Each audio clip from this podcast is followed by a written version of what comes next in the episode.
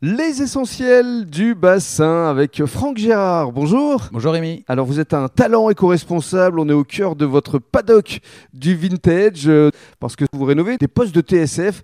On est vraiment dans les années 70-80. Exactement. C'est quelque chose euh, d'assez euh, impressionnant. Mais dans un premier temps, parlons de vous, de votre parcours, parce qu'au départ, vous venez d'où et vous avez fait plusieurs métiers, je crois. J'ai fait euh, pas mal de métiers et qui touchaient un peu tous au, au commerce puisque j'ai commencé très tôt dans, dans l'immobilier euh, en créant une agence à Paris puis euh, il y a une dizaine d'années euh, sur le bassin d'Arcachon. Mhm. J'ai toujours été passionné par le vintage, les brocantes, les voitures anciennes, ce qui a eu raison de, de créer ma deuxième activité qui est le garage Pila Classic Cars. D'accord, donc on est au cœur de la zone industrielle de la Teste. Tout à fait. Oui. Et ça, vous l'avez Euh, créé il y a combien de temps? On l'a créé il y a 6-7 ans. D'accord. maintenant. On est sur la, la restauration, l'entretien de véhicules anciens, plutôt populaire. Moi, j'aime beaucoup le populaire, Mhm. donc de chevaux, Méhari et, et- et tout ce qui va dans cet esprit-là.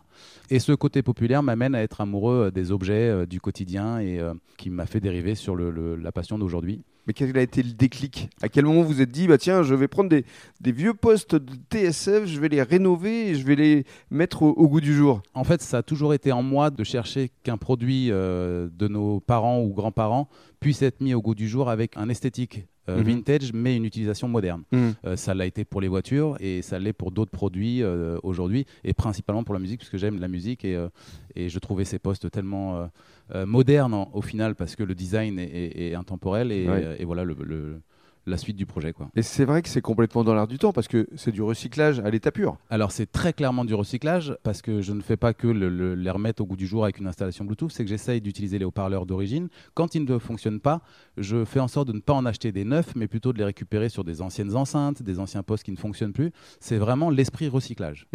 Alors justement, dans le cadre du deuxième podcast, vous allez nous décrire votre caverne d'Alibaba.